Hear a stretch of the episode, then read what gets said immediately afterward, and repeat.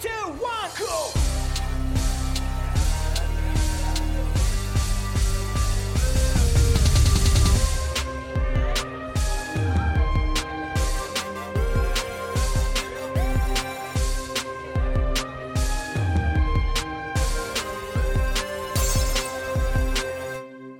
Kommunistenkneipe, der Podcast mit Paddy und Flo von Decay. Ja, willkommen in der Kommunistenkneipe mit einer weiteren Folge. Es ist, glaube ich, schon ein paar Wochen her, dass wir die letzte aufgenommen haben. Insofern bin ich froh, jetzt wieder am Start zu sein. Und ich begrüße äh, Petram Scheier und Markus Steiger von Common. Hallo.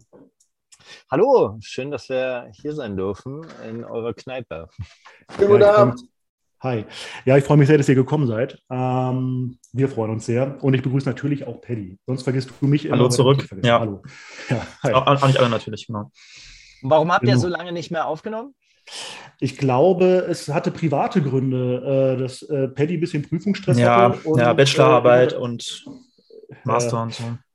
Das ist bei mir zum Glück äh, ein bisschen her, aber ich habe äh, auch das ein oder andere zu tun gehabt und irgendwie, äh, keine Ahnung, vergehen dann die Wochen und von außen kommen immer die Fragen, wann kommt die neue Folge, wann kommt die neue Folge, aber steckt ja doch ein bisschen Arbeit dahinter. Das haben wir am Anfang auch unterschätzt. Mhm. Aber jetzt sind wir wieder dabei, genau.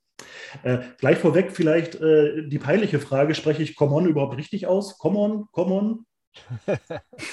Ach, ich glaube, das kann man wirklich äh, sehr, sehr unterschiedlich äh, aussprechen.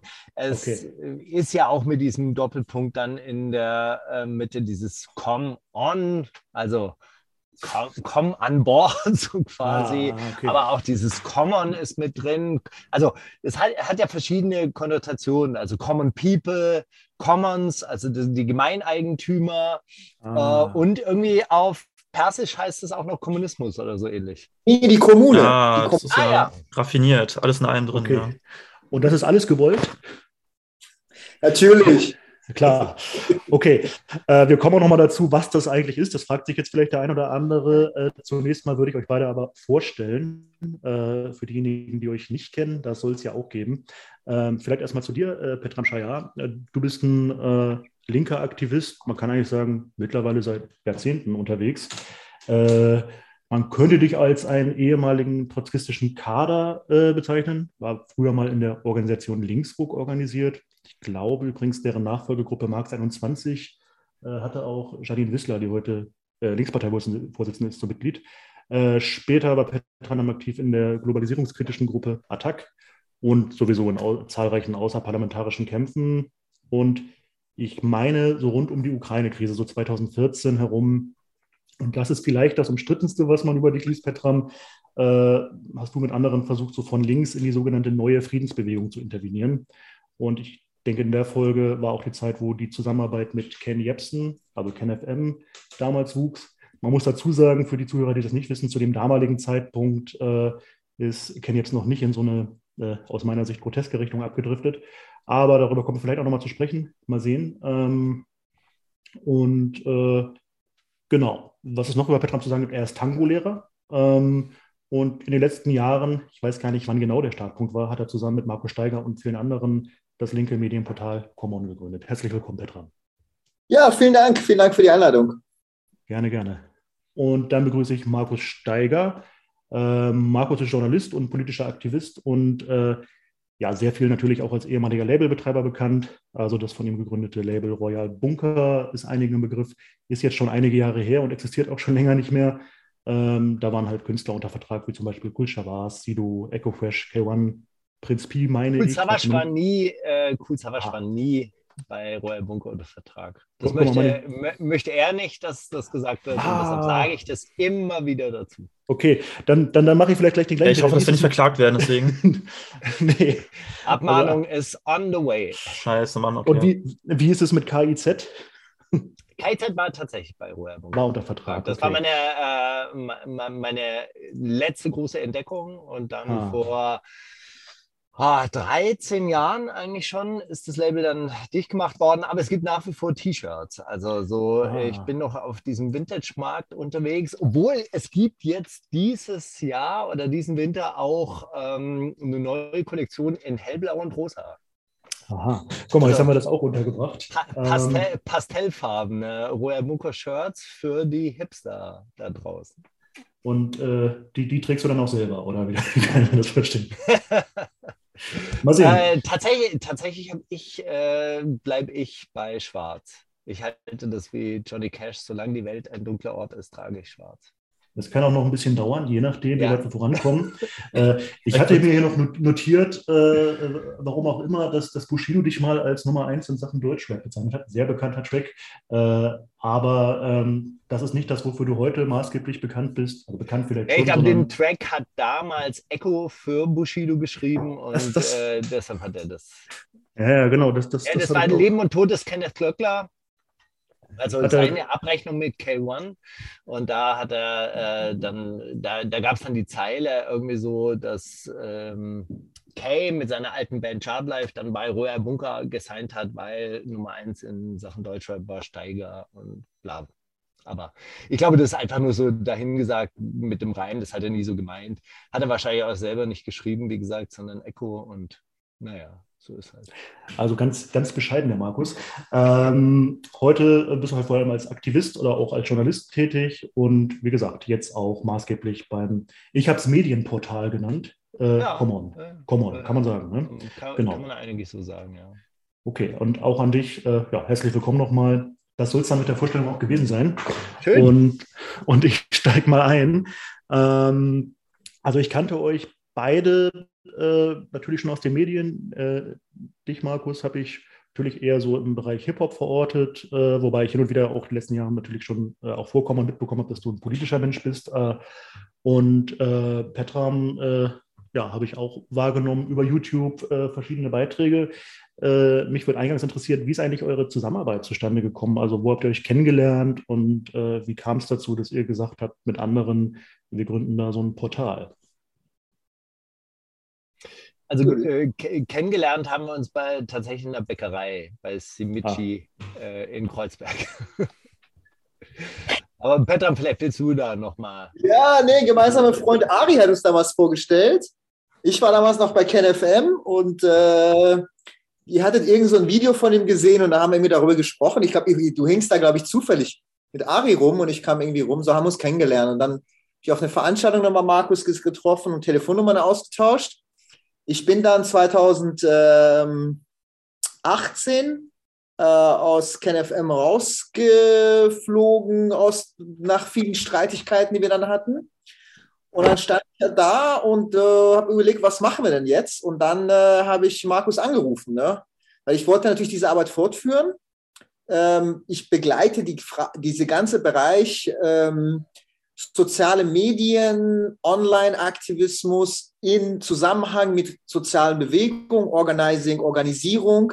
Das begleite ich schon länger. Es war immer so ein bisschen mein Thema. Bisschen, bisschen losgegangen eigentlich mit der iranischen grünen Bewegung. So die erste Facebook-Revolution, die man es damals genannt hat. Damals dann, wo ich viel in Kairo war. Ich habe da viel geblockt und mich hat das immer sehr gereizt, diese, Frage, diese Möglichkeiten, die die sozialen Medien eigentlich bieten, für Aufstände, für Bewegungen, für Organisierung und habe das immer sehr fasziniert begleitet in anderen Ländern. Ähm, wie gesagt, im arabischen Raum ist es natürlich sehr, sehr viel weit fortgeschrittener gewesen in den 2000er Jahren, also 2010er Jahren. In USA habe ich das sehr intensiv begleitet, Obama-Wahlkampf, später die ganzen Medien, die da entstanden sind und so weiter. Das war auch ein bisschen das Hauptmotivation damals auch, mich mit KenFM zusammenzuschließen, weil ich da die Möglichkeit ein bisschen gesehen hatte, sowas in diese Richtung zu entwickeln.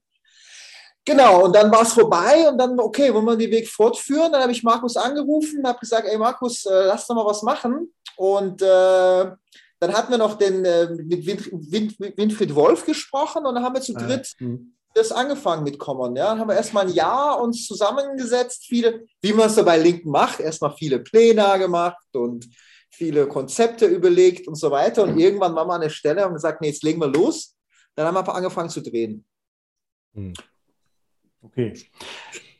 Markus, hast du eine divergierende Kennenlerngeschichte? Also eine Kennenlerngeschichte erzählt wird, wird immer so ein Zauber, ne? Nein, aber äh, ich habe hab einen Eindruck. Okay. Ja, ich bin, ich bin einfach von einer anderen, äh, von einer anderen Richtung gekommen. Ich habe natürlich schon in den Medien gearbeitet und wollte eigentlich nach meinem Ausstieg aus der Musikszene oder nach der Schließung von meinem Label wollte ich halt irgendwie auf der einen Seite Buchautor werden, auf der anderen Seite halt eben Journalist werden oder meine, meine journalistische Tätigkeit wieder aufnehmen. Ich bin ja eigentlich auch über den Journalismus zum Rap gekommen. Ich habe äh, anfangs halt für so kleine Fanzines geschrieben und im Musikjournalismus gearbeitet, habe damals auch ein Praktikum beim Radio gemacht, bei Radio Fritz und bei Radio 1 und bin da aber nie so richtig heimisch geworden, habe dann eben angefangen selber aktiv zu werden in dieser Hip-Hop-Szene, habe dieses Label gegründet und war dann so quasi auf der anderen Seite der, mhm. der Medienlandschaft, aber natürlich immer mit, mit Medien vertraut. Wir hatten ja auch mal eine Zeitung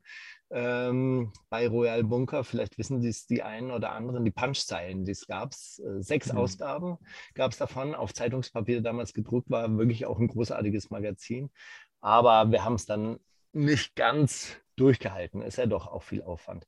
So, und dann äh, bin ich 2007, 2008 halt eben ähm, raus aus diesem Labelgeschäft und habe ja dann rap.de gemacht. Drei Jahre lang. Und habe dann gesagt, oder habe mich einfach so interessiert, äh, okay, eigentlich möchte ich politischen Journalismus machen. Und habe ja dann auch angefangen für die unterschiedlichsten Medien zu schreiben, natürlich immer mit diesem Kulturbezug, aber doch durchaus politischer und habe dann für Weiß TV damals ja noch ähm, mehrere Sendungen moderiert und mehrere Stücke gemacht.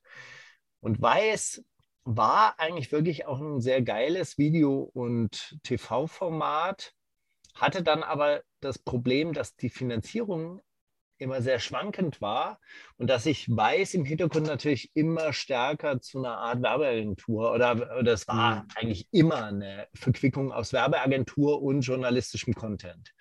Ja, die Werbeagentur hat den journalistischen Content bezahlt, aber das ist auch immer mehr miteinander verschwommen.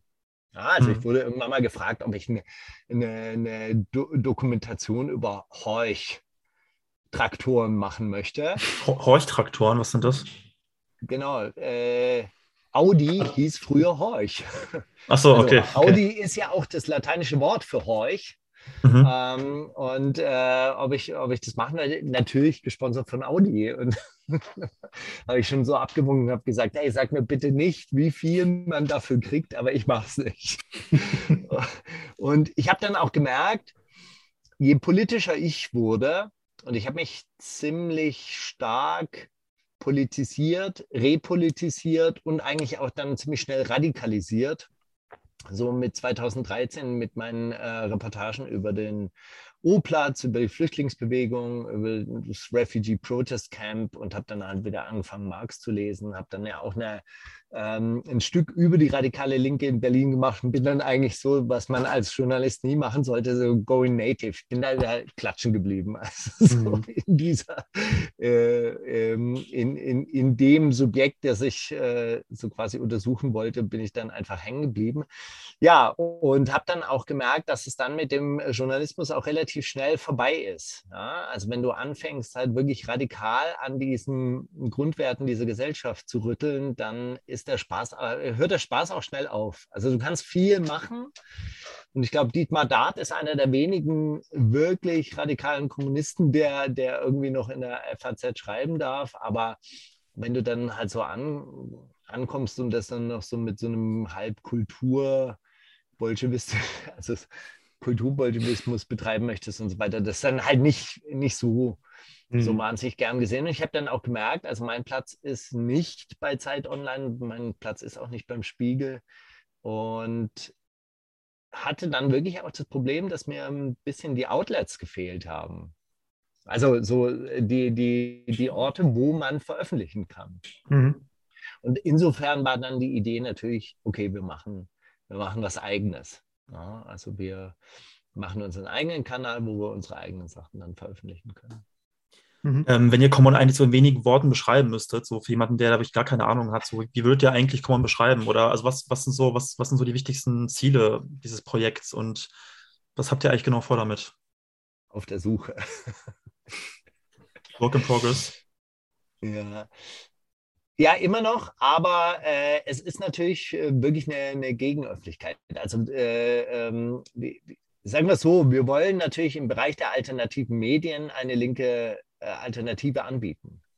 Da draußen, jetzt mittlerweile ist es besser geworden. In den letzten drei Jahren hat sich ja auch viel verändert. Es gibt so Sachen mhm. wie euch, es gibt 99 zu 1, es gibt äh, ähm, Wohlstand für alle, ja, das, also auch große, große YouTube-Formate. Aber als wir vor drei Jahren angefangen oder vier Jahren angefangen haben, war das tatsächlich so, so ein bisschen irgendwie so, hey, man müsste etwas tun, man müsste mhm. einen linken alternativen Medien äh, oder ein linkes alternatives Medienportal aufbauen.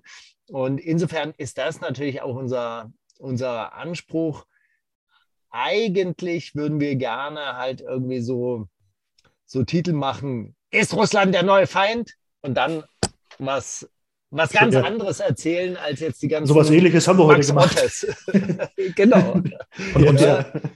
Aber, was, aber warum macht ihr das nicht? Also, ähm, also du meinst ja gerade so ein bisschen so linkes Clickbait, meinst du, ne? Aber das. Ähm äh, ja, manchmal, manchmal verliert man ja seinen Track und dann äh, muss man sich dann wieder hinsetzen und eine Klausurwochenende machen und sagen, hey, eigentlich wollten wir doch das mal machen. Hm. Und dann muss man da wieder zurückkommen. Ja. Hm. Es ist eine Ressourcenfrage, ne, wie viel man machen kann. Ich meine, wie Markus schon gesagt hat, der ursprüngliche Motiv ist natürlich alternative Medien und ich meine, äh, in Deutschland war die Linke, was soziale Medien angeht, wirklich ziemlich unterentwickelt. Immer, immer noch, aber ist besser geworden, das stimmt, ja. Ist immer noch, Deutschland ist ja Digitalisierungsentwicklungsland und das betraf die Linke und soziale Medien halt auch. Und äh, das hat sich verbessert und das war aber unser ursprüngliches Motiv. Allerdings, wir wollten schon ein bisschen mehr als nur Öffentlichkeit sein, weil, also ich, für mich war sehr inspirierend, wie gesagt, zu sehen, wie alternative Öffentlichkeit, soziale Medien mit Bewegung und Organisierungsprozesse zusammengekommen sind. Ja, also wenn man sich zum Beispiel in USA der Young Turks anschaut, das war ja so ein, so ein Kanal, der auch so eine ähnliche Geschichte hatte, eigentlich wie KenFM oder so. Irgendein Journalist fliegt mal raus, baut mhm. irgendwas Alternatives auf, ja. Und daraus ist ein Riesenkanal entstanden, der aber nicht nur alternative Öffentlichkeit macht, sondern auch Mitglieder gewinnt, der Leute quasi organisiert und dann eigene, eigene sogar eigene Bewegungen organisiert haben, wie Money Out of Politics während des Wahlkampfs, ja, sozusagen eine antikapitalistische Wahlkampfbegleitung quasi gemacht haben und dann natürlich sich als ein entscheidendes Instrument verstanden haben für die Sanders-Kampagne, ja, die in den USA gab. Und ich finde, das ist eigentlich ein Ursprungsmotiv gewesen. Wir haben es nicht geschafft in diesem Sinne, sondern die Idee war alternative Öffentlichkeit, aber auch ein, ein Hub zu sein für Aktivisten, wo verschiedene Aktivisten zusammenkommen wo. Aktivistinnen zusammenkommen, wo auch Menschen, die was tun wollen, die unzufrieden sind, eine Idee bekommen, einen Ansatz bekommen, wo kann ich was tun? Ja, wo kann ich hingehen? Und als drittens, das war so ein bisschen die Dreisäule, ja, also alternative Öffentlichkeit, Anal äh, Antworten, Analysen, Organisierungsinstrument zu sein und letztlich aber auch wirklich Alternativen zu entwickeln zu diskutieren. Ja, das ist so ein bisschen die Grundidee gewesen. Daran arbeiten wir noch, aber es ist schwieriger, als äh, sehr schwer, weil ich glaube auch eine gewisse goldene Zeitalter der sozialen Medien ist ein bisschen vorbei. Es ist sehr viel schwieriger geworden auf YouTube, in Facebook, auf Twitter, insbesondere aber äh, Facebook und äh, YouTube ist so, dass die Algorithmen politische Inhalte, insbesondere linke Inhalte, ganz klar und sichtbar drücken. Das war vor zehn Jahren nicht so. Da war das alles viel freier. Stimmt, ja. ja, inzwischen sind die Algorithmen sehr stark nach kommerziellen Inhalten ausgerichtet. Und äh, genau, da stehen wir jetzt ein bisschen. Ja, es ist hm. ein bisschen so, es gibt immer noch viele Möglichkeiten dadurch, aber es ist nicht mehr diese Golden Age wie vor zehn Jahren. Die da oben wollen uns einfach unten halten. Ja, oder sagen wir mal, wie, wie, du, wie du mal gesagt hast, sie machen von ihrem Hausrecht eher Gebrauch. Ja? Was denen nutzt, ja, das fördern sie halt. Das, was denen nicht nutzt, nämlich irgendwie antikapitalistische Inhalte, muss halt jetzt nicht gefördert werden. Ja, also. Mhm. Man könnte sich eher fragen, es ist erstaunlich, dass es so lange so frei lief, ne? aber mit der steigenden Relevanz setzt natürlich auch äh, ja, eine Zensur ein oder es wird halt kommerziell geregelt oder beides. Ja, auf jeden Fall. Hm. Also, schon, also schon beides ja auch Diskussionen, ob wir zum Beispiel auch äh, so ein bisschen uns auch wegbewegen sollten, vielleicht von Plattformen wie YouTube oder Facebook oder Instagram und so ein bisschen auch ähm, ja, uns da ein bisschen unabhängig machen. Ne? Aber es ist halt schwierig, weil auch gleichzeitig auch viele Leute eben sind, die man oh. erreichen kann. Ne? Naja, ja. genau. Ja, wir, hatten, wir haben jetzt auch wieder die Überlegung, irgendwie so, äh, konzentrieren wir uns stärker auf unsere eigene Website, also pushen die irgendwie nach vorne und, äh, und, und, versuchen da eigene Kanäle irgendwie aufzubauen, weg von YouTube. Aber keine Ahnung, ob das jetzt wirklich was was mhm. bringt, es ist ja, es ist ja schon irgendwie total absurd, irgendwie, dass man sich auf so einem Kanal wie YouTube, der ja von Google äh, mhm. gemacht ist. Also, weißt du, ich komme zurzeit, ich habe ja einen eigenen äh, Kanal noch, wo ich meine Rap-Inhalte irgendwie verbreite. Ich komme jetzt zurzeit in meinen eigenen Account nicht mehr rein, weil ich diesen Roboter von Google anscheinend verärgert habe, weil der mich neulich irgendwann mal gefragt hat nach einer Altersverifizierung und wollte von mir meine ähm, Kreditkarte oder mein Personalausweis. Dann habe ich denen zurückgeschrieben, sag mal, geht's noch eigentlich? Wollte meinen mhm. PIN auch noch haben? Und seitdem bin ich tatsächlich auf meinem YouTube-Kanal gesperrt. Das geht schnell, ja. da nicht mehr rein. Mhm. So, und ich krieg's auch nicht mehr weg. Und ich habe eine Marketingfirma, die ja diese Inhalte dann auch noch verarbeitet. Und selbst die können nichts machen. Und die haben einen direkten Draht zu YouTube. Mhm. Ja? Es ist äh, total, äh, total absurd, dass man sich überhaupt auf so eine Firma wie Google einlässt. Naja, ich glaube, wir kommen letztlich nicht drum herum, diese, diese, diese Portale zu nutzen, weil wir müssen da sein, wo Menschen sind. Ja, und die Menschen ja. sind halt normal auf diesen Portalen. Aber wir müssen schauen, dass wir uns nicht komplett davon abhängig machen. Dass wir Unabhängigkeiten entwickeln. Und ich glaube, dass die langfristige Strategie sein muss, in den sozialen Medien mit Inhalten präsent zu sein, aber dann die Leute in eigenen Server in eigenen Infrastrukturen mhm. sozusagen heimzuholen. Die Young Turks machen das genau so. Du bist da Mitglied, ja, du zahlst da 5, 5 Dollar im Monat und dann kriegst du natürlich deren Content nochmal ex extra und so weiter, mhm. aber sie haben eigene Datenbanken. Ja? Ich glaube, langfristig müssen wir das aufbauen, aber es ist auch alles eine Frage von Ressourcen. Mhm. Also sozusagen ja, Social Media, ja also nur als Teaser und dann wird man weitergeleitet auf die eigenen Portale und also das ist so die Vorstellung, ja. Ah, okay. Aber kurz noch vielleicht so, es gab auch schon mal eine, eine, eine, Überlegung von, von uns, dass wir auch Live-Formate anbieten, ja, dass man gewisse Diskussionsrunden ähm, zum Beispiel auch öffnet fürs Publikum und dann, äh, was weiß ich, im KitKat Club, äh, Petram hat da äh, großartige Kontakte dahin. Aber dann ist natürlich auch sowas wie Corona passiert und dann ähm, fällt so eine Idee halt erstmal ins Wasser oder hinten über. Mhm. Ähm, Pera meinte ja gerade schon, dass ähm, Common ja auch so ein bisschen als Diskussionsplattform auch gedacht ist und ähm, Aktivisten aus verschiedenen Strömungen irgendwie auch zu integrieren oder zumindest äh, mit einzubinden. Ähm, hat aber Common eigentlich irgendwie, also gibt es sowas wie eine politische Grundausrichtung? Ich würde sagen, da gibt es irgendwie schon eine, eine, gewisse Linie oder ist das bei euch auch relativ divers, weil ihr selber auch wahrscheinlich in vielen Fragen Differenzen habt?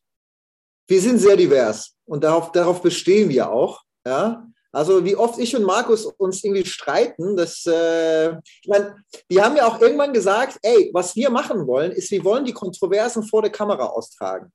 Weil ich glaube, das, was in der, in der aktivistischen Szene äh, sehr mangelt, ist eine, ist eine Streitkultur.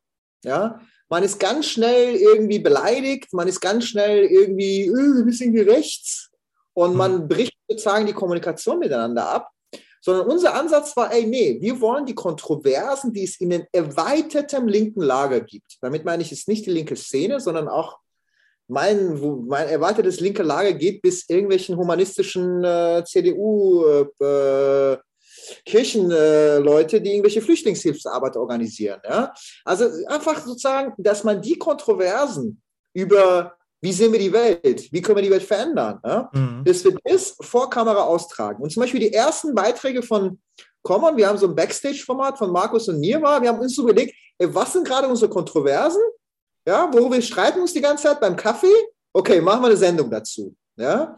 Und das war so der Versuch, sozusagen zu gucken, dass wir die, die richtige Kontroversen auch organisieren, muss man allerdings sagen, das lief ziemlich gut, bis die Pandemie kam. Danach war das alles ein bisschen völlig überlagert von dieser Pandemiediskussion, die halt auch nicht mm. so mhm. einfach war, mm. die mhm. Kontroversen auszutragen. Und, äh, aber eigentlich ist das unser Anspruch. Ja? Genau, da, da muss man, eine Sache mal ganz, mal ganz ehrlich, keine der linken Strömungen hat jetzt gerade die finalen Antworten oder weiß gerade, wie es richtig, richtig zu gewinnen ist. Ja? Sondern ich mhm. glaube, man gewinnt es nur aus einer solidarischen, kontroversen Auseinandersetzung miteinander, kann irgendwie ein Weg entstehen, eine Idee entstehen, wie wir wirklich nach vorne kommen. Hm, absolute Zustimmung, ja. Also, man muss, ja, man muss jetzt dazu sagen, also über Corona waren wir tatsächlich schon von Anfang an zerstritten, weil ich da eine andere Meinung hatte als Petram. Das ist ja jetzt auch, auch in letzter Zeit wieder öffentlich und ähm, kontrovers diskutiert worden, meine Haltung dazu. Aber ähm, es ist auf jeden Fall schon ein sehr großer, ähm, also eine sehr große Leistung, dass wir uns nicht zerstritten haben. Mhm. Ja? Also es gibt den, ja andere Kollek Kollektive, die sagen, über diese ja. Frage wirklich, äh, wirklich auseinandergebrochen sind. Mhm. also Markus ist Impfverweigerer, ich bin Drossen Ultra, ja. Und jetzt trotzdem können wir miteinander reden und zusammenarbeiten. Ja? Das wäre das wär vielleicht ein Titel für die Folge Impfverweigerer trifft auf Drosten. Ja, ich bin auch schon inspiriert. Passiert. Ja. Achso, eine Sache würde ich nämlich ja. Äh, noch ganz kurz hinzufügen. Also was am Anfang auch ganz gut funktioniert hat, ist, dass wir Berichte aus verschiedenen Bewegungen abbilden wollten. Wir haben uns da zum Beispiel mit Ende Gelände, gibt es ja einen großen Film auf mhm. Common, mhm. äh, auch, auch, wirklich eine sehr schöne große Reportage, 45 Minuten lang. Und äh, Petram war zum Beispiel dann bei den ähm, Friedensprotesten in Rammstein ja, und hat von dort berichtet. Also so, dass man wirklich aus verschiedenen Bewegungen berichtet von vor Ort. Mhm. Auch das ist natürlich durch Corona wirklich massiv erschwert worden, weil diese Sachen einfach dann so auf der Straße in der Größe eigentlich gar nicht mehr so richtig stattgefunden haben. Und ganz viele Sachen habe ich jetzt gerade auch den Eindruck, dass die in so inneren Diskussionen gerade feststecken. Also wenn ich Seebrücke angucke, wenn ich auch Ende Gelände angucke, die beschäftigen sich gerade sehr, sehr viel mit ihren Binnenproblemen. Hm. Da ist auch die Frage, ob das jetzt wieder aufbricht, wenn es wieder Öffnung gibt, oder ob das eine Tendenz ist, die sich verstärkt. Wir werden es sehen. Aber ich finde auf jeden Fall total wichtig, also auch von äh, Bewegung und Aktion vor Ort zu berichten. Ihr habt ja schon angedeutet, okay, das Corona-Thema war äh, so ein bisschen ein Spaltpilz zwischen euch und es war auch eine Leistung, irgendwie zusammenzubleiben trotzdem. Aber unabhängig davon würde mich interessieren, gibt es so Grunddifferenzen, die immer wieder auftauchen zwischen euch. Also ich habe ein paar Mal natürlich eure Formate geguckt, äh, auch vorher schon. Äh, da hatte ich fast das Gefühl, äh, dass äh, du Steiger dann irgendwie eher, dass du die Rolle des radikalen Linken einnimmst und äh, Petram so in die Rolle des Linksreformisten kommt. Äh, ist das so, ist das so richtig oder wie, wie würdet ihr das verorten? Also eure, eure Standpunkte da? Ähm, also ich glaube, wenn man, wenn man das so ein bisschen beschreiben wollen würde, wäre die Rolle von Parteien und die Rolle des Staates, die wir sehr unterschiedlich sehen. Also ich glaube, da bin ich tatsächlich eher anarchokommunistisch unterwegs und ähm, würde jetzt auch in diesem Augenblick auf die Parteien nicht unbedingt allzu viel setzen. Mhm. Ja? Okay. Ähm, also nat natürlich wünsche ich mir auch eine äh, starke, im Endeffekt auch kommunistische Partei äh, oder kommunistisch ausgerichtete Partei, aber wie die dann im Einzelnen wirklich aussehen müsste und ob das der demokratische Zentralis äh, Zentralismus ist oder so, das äh, halte ich dann doch eher für fraglich. Also ich komme schon dann wahrscheinlich eher von der Bewegung und würde auf die Eroberung der Stadtparlamente setzen das zwar schon auch vernetzt und möglichst bundesweit, aber ich würde jetzt nicht in die Linkspartei investieren wollen, weder Zeit noch Gedanken. Mhm. Naja, und ich bin eher so, ich bin, ich bin eher ein Zentrist. Ja? Also ich war ja, wie gesagt, äh, bei den Radikalen bin ich immer der Moderate und bei den Moderaten bin ich immer der Radikale. Ja? Also ich bin irgendwo nirgendwo richtig zu Hause. Weil ich glaube, dass beides letztendlich auch einander braucht und ohne, ohne einander auch ziemlich hängt. Ähm, so, und deswegen hatten wir halt auch immer wieder Kontro Diskussionen kontrovers genau darum geführt, äh, wie stellt man sich Staat und Verwaltung vor in, einem, in einer Veränderung der Gesellschaft, in einem Systemwechsel. Ja, weil ich zum Beispiel nicht glaube, dass man äh, die Verwaltung in Deutschland komplett in einem revolutionären Prozess von heute auf morgen ersetzt, wie man sich zum Beispiel das in, der, in Russland nach der Revolution äh, vorgestellt hatte und so. Ich glaube, dass heute einfach die Sachen ein bisschen anders sind. Äh, ich muss allerdings auch ganz ehrlich sagen, ich bin nach der Pandemie sehr viel etatistischer geworden. Ja, also ich bin da sehr wenig subversiver geworden, sehr wenig, viel weniger subversiv und sehr viel etatistischer geworden, weil ich glaube, dass die, diese Ausnahmesituation der Pandemie ähm, ja ein anderes äh, tatsächlich Miteinander in der Gesellschaft voraussetzt, die klassenübergreifend und äh, jenseits von sonstigen Antagonismen und Widersprüchen in der Gesellschaft funktionieren muss.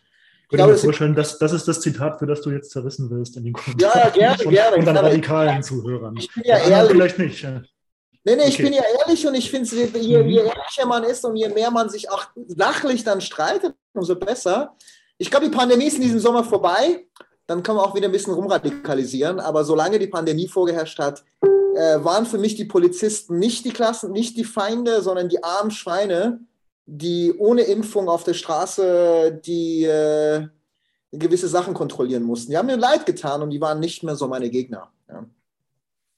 Also ich, ich muss sagen, ich habe ja, äh, oder ich studiere ja tatsächlich an der äh, Fernuniversität Hagen noch Politikwissenschaften und Verwaltungswissenschaften. Ich bin eigentlich ein großer Freund der Verwaltung. Ich glaube, dass die Verwaltung sehr wenig mit dem Staat eigentlich zu tun hat. Die Verwaltung ist an sich ein eigener Körper, den man natürlich, ähm, äh, also in, in der revolutionären Überlegung nicht ähm, außen vor lassen sollte. Aber da hat der, hat der Staat und die, äh, äh, und die Parteien relativ wenig zu melden in so, einer, in so einer Verwaltung. Du musst halt dann wirklich in die Verwaltung rein. Und ich glaube auch, dass der Staat, äh, ehrlich gesagt, in der Pandemie gar keine gute Figur gemacht hat. Mhm. Ähm, ja, ich wollte dazu was sagen, aber ich äh, weiß gar nicht, ob wir das noch weiter diskutieren sollen. Doch, doch, doch, also ich wollte, ich wollte uns sagen, dass, genau zur, zur, zur Staatsfrage vielleicht, ähm, ich glaube, man muss da sehr unterscheiden, weil, also schon was Markus gesagt hat, ne, ähm, wenn Marxistinnen von Stadt reden, dann habe ich zumindest mal so verstanden, dass meistens eher die Repressionsorgane gemeint sind des Staates, ne, ob jetzt Polizei, Armee, Geheimdienste. Ähm, und vielleicht mal zu Pedram, ähm, ich habe noch nicht ganz verstanden, also warum du ausgerechnet jetzt in der Corona-Krise, sage ich mal, das Gefühl hast, dass jetzt zum Beispiel jetzt nicht der Zeitpunkt für Klassenkampf ist, weil zum Beispiel ich sehe genau das Gegenteil eigentlich. Ich meine, wir, wir erleben ja, dass im Zuge der Corona-Krise die sozialen Gegensätze sich verschärft haben. Wir erleben, ähm, dass es vor allem Menschen aus der Arbeitsklasse sind, die stark betroffen sind von den, von den Folgen der, der Wirtschaftskrise. Und ähm, also das habe ich ganz verstanden, wie du jetzt irgendwie, also wie du auch gekommen bist, da so ein bisschen, sag mal, ähm, etatistische Positionen einzunehmen, wie du es genannt hast. Na, ich kann es dir ganz konkret sagen, in der, in der ersten Phase der Pandemie ja, wo wir noch nicht mhm. geimpft waren, wo noch sehr viel Gefahr da bestand äh, und so weiter, hat man keine Straßenblockaden zu machen, hat man keinen zivilen Ungehorsam zu machen, hat man nicht die Verwaltung noch mehr zu stören, die sowieso überfordert ist im Management dieser Pandemie. Das meine ich mit Etatismus. Ja? Ansonsten bin ich dafür, natürlich diesen, Sta diesen also so wie diese Maschine der politischen Verwaltung in der Gesellschaft ist, sind wir als mhm. Linke per se eigentlich dafür, die zu stören. Ja, Sand im Getriebe zu sein und so weiter. Ja. Da habe ich kein Mitleid mit denen. Aber in, de, in der Pandemiezeit war für mich so, ey, nee, da ist jetzt nicht mit äh, Sand im Getriebe zu sein. Das Getriebe ist sowieso überfordert. Lass sie mal vernünftig funktionieren und das Management zu organisieren.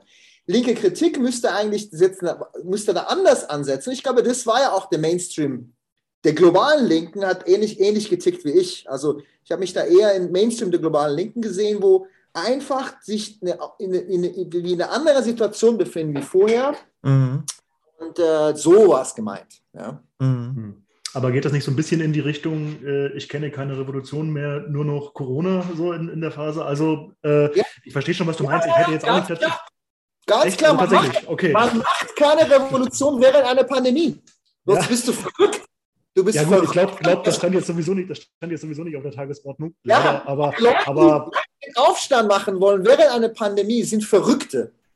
Ja, sind Verrückte, muss ich mal ganz klar sagen. Weil in so einer Situation gefährdest du das Leben von unzähligen Menschen, ja, für irgendwelche Pläne, die du im Kopf hast. Nee, während einer Pandemie lässt man das mal schön sein. Ja? Aber die ist Gott sei Dank im Sommer vorbei. Also ich hätte jetzt auch nicht dazu aufgerufen, irgendwie äh, Gesundheitsämter zu stürmen oder äh, in Krankenhäuser zu laufen und jetzt damit anzufangen. Gut. Äh, ich glaube, wir haben auf jeden Fall das nächste, ja. ähm, das nächste Thema für unseren nächsten Backstage gerade aufgerissen, weil also ja, ich merke, ich merke, die Leidenschaft auf jeden Fall, das ist gut. Ich, ja. ich bin ja ich bin gerade sprachlos. Also ich meine, das, das Ding ist natürlich, wie organisiert man einen anderen Staat, wie organisiert man eine andere Verwaltung? äh, und wo greift man dann an? Ähm, ich, ich bin jetzt gerade in diesem letzten Herbst äh, ein, ein, großer Freund hat oder äh, also bin wirklich überrascht, dass äh, in, in der österreichischen Stadt Graz irgendwie die äh, Kommunistische Partei Österreichs, äh, also die, dieses Bürgermeisteramt da erobert hat.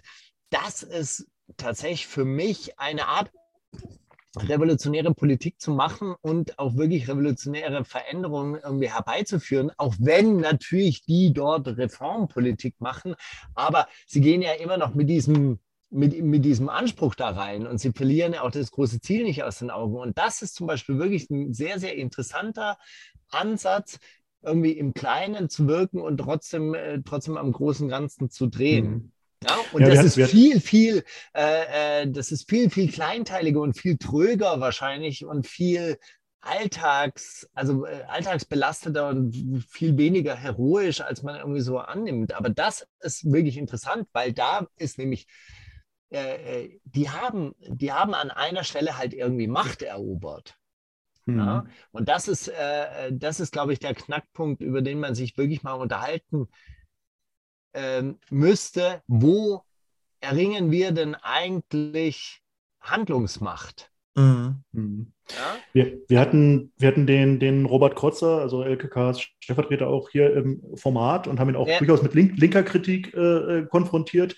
Aber so wie ich euch gerade beobachte, ist das ja eine Sache, wo ihr durchaus wieder Konsens findet. Also, dass das ein unterstützenswertes Projekt ist, wo Hegemonie erobert wurde oder eine Bastion erobert wurde und, und wo es man weitermachen kann. Nee, für Petram ist es zu kleinteilig, meiner Meinung nach. Also, so wie ich ihn verstehe.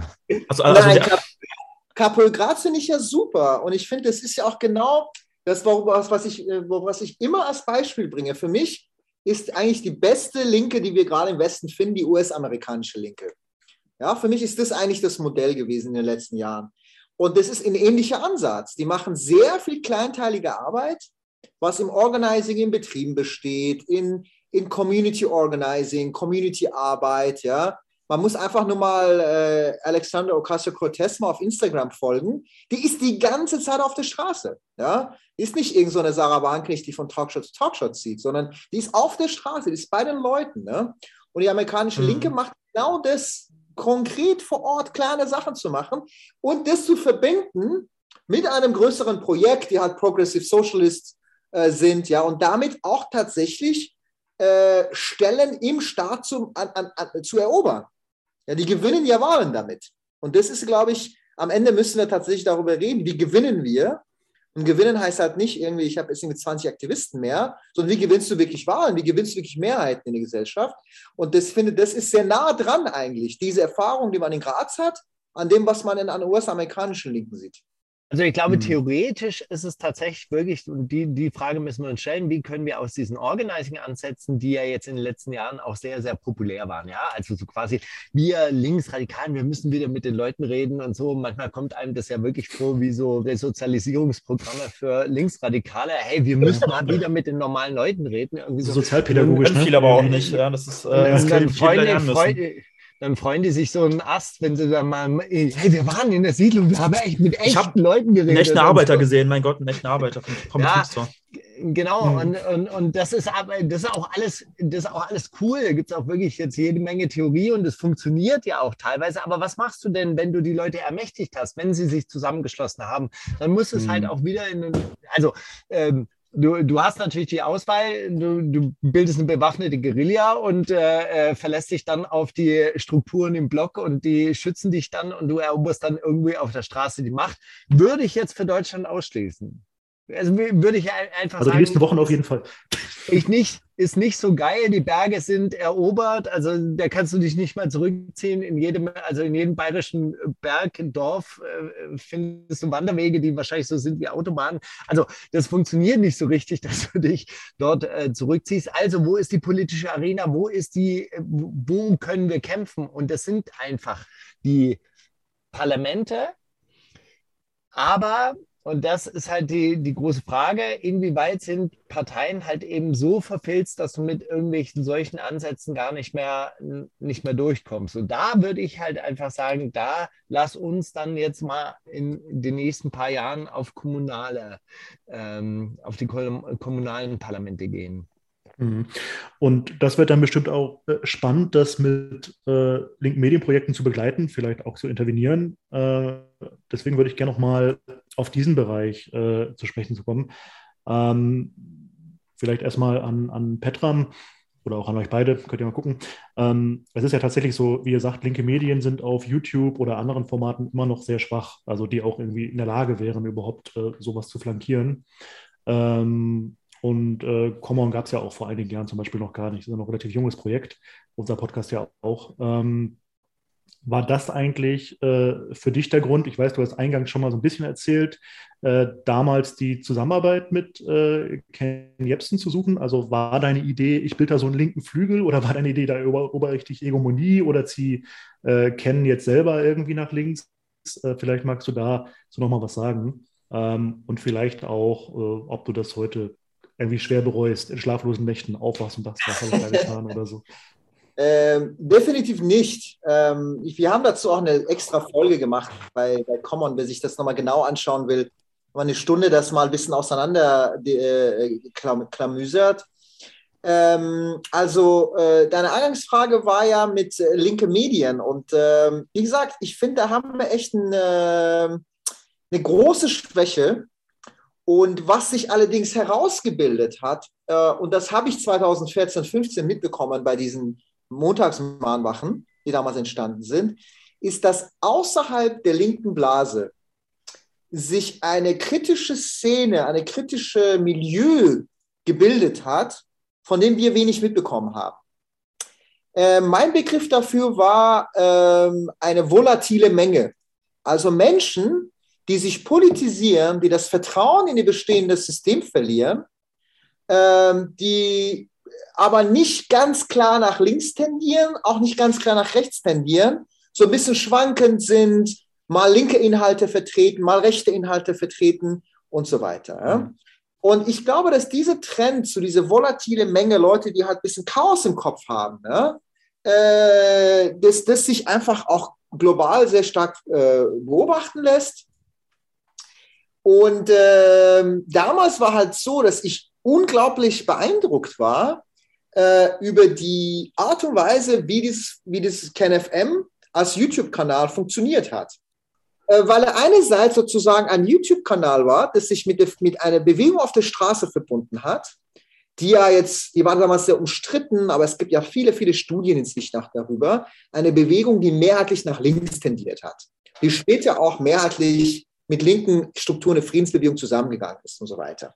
Das war einfach ein Sentiment auf der Straße hier, boah, es geht gar nicht, was gerade an, an Militarismus, was an Kriegspolitik gerade gemacht wird und so weiter. So, das heißt, diese Kanal ist einerseits mit, mit einer Bewegung auf der Straße verbunden und auf der anderen Seite ganz in eine spannende Art und Weise Debatten geführt, die in normalen Medien nicht vorkamen. So. Und der Diskurs damals war eine Mischung aus Occupy Wall Street plus ähm, 9-11-Skepsis, Verschwörungstheorien und so weiter, die da lief. Ja? Also ein mhm. widersprüchlicher Diskurs, die aber sehr stark nach links tendiert ist in der Zeit. Ja? Das kann man sich angucken. Das, die Referenzpunkte waren immer Hessel mit Empört euch, mit Wir sind in 99 Prozent, ja, mit, mit dem, was man damals in der Zeit nach der, äh, nach der, nach der, äh, nach der äh, Euro-Krise 2008 mit einer neuen populären Bewegung oder linken Populismus bezeichnet hat. Ja? Aber mit einer Mischung auch mit verschwörungstheoretischen Fragmenten, die da immer drin vorgekommen sind. Und ich finde, wir als Linke müssen lernen, mit Menschen umzugehen, die nicht alles genauso sehen wie wir, die komische Fragmente im Kopf haben, die aber prinzipiell offen sind für unsere Argumente. Ja, ich glaube, dass da es in der Linken ein ziemliches Problem gab kulturell. Es ist ja auch viel diskutiert worden in den letzten Jahren. Und für mich war damals diese, diese Möglichkeit, dass KenFM sich geöffnet hat zu den Linken, hat gesagt, bitte kommt zu mir. Ja? Ähm, also er hat uns das ja, er hat mir das ja angeboten. Er hat ja alle Linken praktisch auch Plattform gegeben, sich dort darzustellen. Ne? Das, das abzulehnen wäre einfach, einfach hirnrissig gewesen. Ja? Sowas kann schiefgehen, weil Menschen können sich auch schlechter entwickeln, als man, als man das annimmt. Mhm. Wenn man aber jeden sozusagen schon von Anfang an sagt, ey, du wirst sowieso dich äh, schlecht entwickeln, dann braucht man gar nichts zu tun. Ja? Äh, Markus hat mal schön den, unseren Genossen mal zitiert äh, im Vergleich, die türkische Linken, wenn du ganz tief im Sumpf, Sumpf des Faschismus bist, ja, irgendwie noch eine Finger von dir zu greifen gibt, greifen sie deine Finger und versuchen dich da rauszuziehen. Ja? Während in Deutschland so eine Kultur gibt, sobald ein Haar bei dir falsch sitzt, ja, bricht man schon Kommunikation mit dir ab. Ich glaube, diese Kultur müssen wir uns abschminken und uns bewusst sein. Wir müssen mit Leuten reden, die alles vielleicht auch mal chaotische sehen, unterschiedliche Gedanken im Kopf haben, wo man dann vielleicht am Ende die nicht gewinnt. Aber es nicht zu versuchen, heißt im Grunde zu kapitulieren. Ein letzter Satz, ich finde das, ein letzter Punkt ich finde das in den letzten, ich war ja in der globalisierungskritischen Bewegung damals bei Attac und Entstehung von interventionischen Linken und so weiter damals, 2006, 7, 8, 9. In der Zeit war die Linke mehr eine Bewegungsgeschichte und wir waren gezwungen, jede Möglichkeit zu nutzen, mit anderen Leuten zu reden, uns darzustellen. Ja?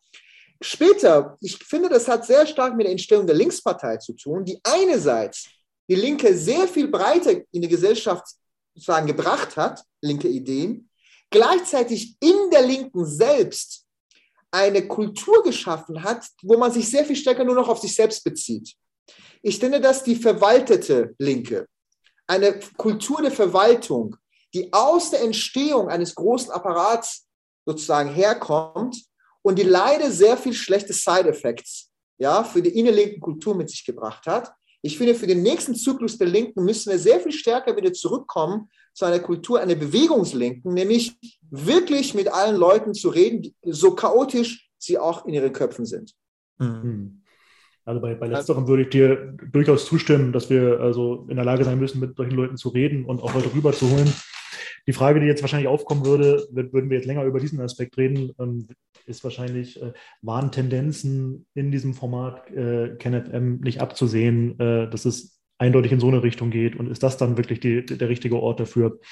Aber äh, kann ich auch nicht beantworten. Wie gesagt, wir haben dazu eine Stunde, dass das, das, das versucht auch mhm. nochmal wirklich, äh, guckt euch das mal an, KenFM Aufklärung oder Volksverdummung. Ja, ich habe ein sehr ausführliches Interview auch nochmal gegeben äh, zum Planet Interview über die Entwicklung von KenFM. Ähm, nee, ich, ich, ich meine, dass es da eine Zäsur gab. Ähm, das, klar gab es Ansätze, die man schon sehen kann. Aber weißt du, Menschen entwickeln sich entlang Erfahrungen. Ja, und ich finde, dass diese Erfahrungen, die da gemacht worden sind, haben eine wichtige Rolle gespielt. Dennoch, ich finde, also wenn, man muss sowas probieren. Wenn Leute widersprüchliche Gedanken haben und dir anbieten, lass uns kooperieren. Ja, die, du solltest die Kooperation annehmen. Ja? Wenn jemand mit diese, dieser Reichweite sagt, hey, ich will Linke, komm zu mir, lass es reden, übernimm Formate. Ja? Wir sagen, nö, nö, ja? weil du irgendwie was Komisches zu Israel einmal gesagt hast. Ja? Dann, äh, sorry, dann brauchen wir uns eigentlich, dann brauchen wir eigentlich nicht an Stellung zu gehen. Ja? Hm. Also was ich immer interessant fand bei KenFM war, dass man Petrams Einfluss manchmal in so Zyklen bemerken konnte. Ja, also wenn er öfter mit Petram abgehangen hat, hatte ich jetzt so den Eindruck, wenn er öfter mit ihm gesprochen hat, dann waren seine Ansichten auch definitiv vernünftiger. Hat er dann irgendwie viel mit äh, äh diesem Wimmer geredet, dann ist das wieder so auf Abwege gegangen. Das war auch so ein politisches Chamäleon. Und eigentlich ist es schade, dass äh, Petram nicht, nicht mehr Einfluss auf KenFM nehmen konnte im Endeffekt ähm, und den am Schluss auch einigermaßen verloren hat. Was ich noch sagen wollte zu der Entwicklung der Medien insgesamt, und das ist ähm, eigentlich wirklich wirklich auch äh, spannend. Die Medien haben sich natürlich in den letzten drei, vier, fünf Jahren auch wiederum entwickelt, sind sehr viel diverser geworden, sind sehr viel ähm, linker geworden, Mainstream, also Main, äh, welche meinst du genau? Soll man das sagen? Also, meinst du, also welche Medien meinst du jetzt genau? Also meinst du naja, Mainstream-Medien, also so, Wenn ich mir jetzt oder? Funk angucke, Y-Kollektiv, Steuerung F, also so, ah, ja, so okay. diese, hm. diese, ganzen jungen Formate, ja, die, die wirklich auch versuchen, irgendwie neue Inhalte zu pushen, auch, auch, auch, auch vor allem sehr viel Wert auf Diversity legen, also auf ähm, an, andere Sichtweisen auch nach vorne bringen. Ähm, da ist es dann äh, tatsächlich manchmal schwierig, eine, eine, eine, fundamental radikal andere Position irgendwie zu beziehen, um sich davon überhaupt noch abzuheben. Ja, manchmal hatte ich auch den Eindruck, dass Common, ja, so viel anders sind wir jetzt auch nicht als Funk oder so, weißt du? Wenn wir, also wenn wir jetzt Beispiel, aber, aber, Funk, aber Funk ist ja schon eher, sag ich mal, schon eher so linksliberal eingestellt, ne? Ich meine, ähm, ja gut, aber es ist ein ZDF, ARD, ZDF-Format. Klar, aber kann ich mehr erwarten. ARD und ZDF. Ja, aber, aber nichtsdestotrotz, hm. also du, in unserer, äh, in unserer Berichterstattung über Ende Gelände unterscheiden wir uns jetzt nicht großartig von Funk wahrscheinlich. Jetzt nur mhm. als, äh, als Beispiel oder über irgendwelche Sitzblockaden auf der A100 oder so, da, mhm. da, da ist Funk wahrscheinlich genauso euphorisch oder genauso am Start. Ja. Ich finde mal, mhm. da, da, anknüpfen, was ist ganz wichtig, was Markus gerade beschreibt, dass sich aber die Landschaft verändert hat und die Lücke, die es vor zehn Jahren vielleicht sehr viel stärker gab für linke Stimmen, dass sich die jetzt so nicht mehr so stark ist, aber gleichzeitig dass die politische Linke sich in einer ziemlichen Abwärtsbewegung befindet. Das ist ja auch ein neues Phänomen seit einigen Jahren. Und das schlägt sich natürlich auch auf linken Medienprojekten wieder. Also ganz ehrlich, ich meine, wenn man sich die Young Turks anguckt, also wie gesagt, äh, wenn man sich die Young Turks anguckt, die sind so richtig explodiert, als Sanders hochgezogen ist. Mhm. Ja? Während in Deutschland, du, wir starten, als wir gestartet haben mit Common, damals ging gerade Aufstehen mit bam, 100.000 Leute. Damals war ähm, unteilbar mit einer Viertelmillion in Berlin. Mhm. Damals war alles, alles in einem Sommer. Damals war ähm, die Mieten, Mietenwahnsinn, 50.000 Leute. Mhm. Damals war Seebrücke, 100.000 Leute in Deutschland. Friday for Future hat noch nicht angefangen, glaube ich. Ja? Oder auch schon angefangen, ging gerade los. Ja? Das war eine krasse, dynamische Zeit von sozialen Bewegungen äh, und eine Linke, wo man das Gefühl hatte, wow, das ist jetzt echt eine Aufschwungzeit. Ja? Was dann passiert ist, ist, dass die politische Linke sich total gespalten hat, ja? kein einheitliches Projekt entwickeln konnte, sich total fragmentiert hat, völlig auseinandergeflogen ist und äh, keine konstruktive Miteinander entwickeln konnte. Ja, und diese Bewegungsdynamik mhm. durch die Pandemie auch natürlich vollkommen abgebrochen wurde. Ja? Das ist, glaube ich, darf man auch nicht vergessen, ist eine ganz, ganz schwierige Situation, eigentlich für die gesamte Linke und natürlich auch für linke Kanäle. Deswegen mhm. haben wir gerade einfach, äh, was Reichweiten angeht, natürlich äh, ist es alles jetzt überhaupt nicht rosig, ja? aber das hat nicht nur mit uns, uns selbst zu tun, natürlich kann man es immer selber besser machen, immer, ja? aber es hat auch viel mit den Gegebenheiten zu tun, die einfach gerade scheiße sind.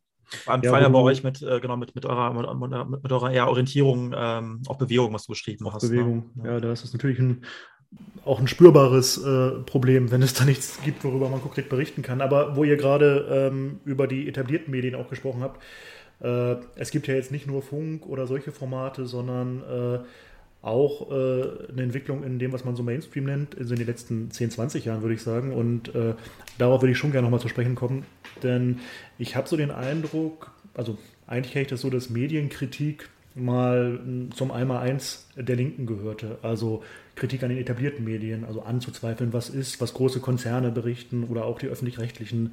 Da konnte man durchaus davon sprechen, dass äh, auch Propaganda äh, gemacht wird, ganz aktiv. Das geht auch immer noch. Ähm, oder war aber schon mal mehr Konsens. Und in den letzten Jahren ist mir so eine Tendenz aufgefallen, auch sehr stark so im linksliberalen Spektrum, dass Medienkritik äh, an sich in, ja, erstmal so zu seiner rechten Domäne geworden ist und dass in dieser Folge äh, die Linke häufig eher in so einer staatstragenden Geste äh, reagiert und äh, ja, also eigentlich dann plötzlich die Tagesschau in Schutz nimmt und äh, so, so, so, eine, so eine ganz merkwürdige Gegenreaktion zeigt. Ich weiß nicht, beobachtet ihr auch sowas? Oder, ähm Adam ist ein Riesenfan der Tagesschau. Der sagt mir immer, was die Tagesschau hier an progressiven Inhalten bringt. Ey, das ist der Wahnsinn, Markus, das ist der Wahnsinn. Du musst es dir angucken. Petram ist der größte Tagesschau-Fan. Ich meine, ganz ernsthaft, äh, also ich, ich bin nach wie vor äh, Medien, äh, medienkritisch und ich würde natürlich immer sagen, bei allen Texten, die ich lese, das trieft vor Ideologie. Also wirklich, so diese Also jetzt gerade bei der Russland-Berichterstattung äh, ist auch eigentlich kann man es eigentlich ganz gut nachlesen, okay. was da so passiert. Also Russland-Berichterstattung, da habt ihr Petram wieder auf, auf eurer Seite. okay, das geht auch schnell. Ich bin beruhigt. Aber, aber ich, ich bin generell, denke ich mir immer so, ey, Alter, wie viel Ideologie man auf einer Seite unterbringen kann, das wundert mich. Also so, so zwischen den Zeilen lesen. Aber, und das ist das große Problem, Medienkritik ist halt auch ähm, verunglimpft worden, indem man dann sagt, ach so, bist du jetzt auch Lügenpresse, hä? schreist du jetzt auch Lügenpresse? Ja, ja, genau. Das erlebe ich häufiger. Also wo früher ja. das irgendwie so ganz, ganz normal gewesen ist, irgendwie habe ich den Eindruck. Naja, es ist ja auch, äh, also guck mal, das, was ich jetzt auch äh, in, in, einem längeren Statement ja ausformuliert habe ähm, an, an meiner Impfkritik und so, das war ja früher auch mal linker Konsens, irgendwie, dass man skeptisch ist, was Big Pharma da macht und dass äh, man skeptisch ist, was der Staat macht und was die da so an, an, an Informationen Informationen rausgeben und, und Datenüberwachung, Daten sammeln und so weiter. Da, da war man doch skeptisch. Also es gab äh, 1987 äh, eine Volkszählung in Deutschland. Ey, da haben die Leute wegen einem DIN A4-Papier sind die auf die Straße gegangen. Da gab es riesige Proteste. Ich meine, das machst du doch heute bei einem Kaufhausbesuch mit deinem Impfzertifikat. Hast du mehr Daten abgegeben als damals auf diesen zwei DIN A4-Blättern. So. Mhm. Und es war Konsens und das ist alles über Bord geworfen worden. Und es wundert, also mich wundert das halt wirklich. Dass man ja, gut, Markus, da, Markus, damals gab es halt auch keine Pandemie. Ähm, aber jetzt nochmal ganz kurz zu dem Punkt äh, mit, der, mit, der, mit den Medien. Also ich glaube, wir müssen uns eine, über eine Sache nochmal verständigen, was überhaupt für linke Politik gerade entscheidend ist. Äh, auf allen Ebenen, natürlich auch für die Medienarbeit, ist, dass wir uns in einer, meiner Ansicht nach, in einer postneoliberalen Zeit befinden.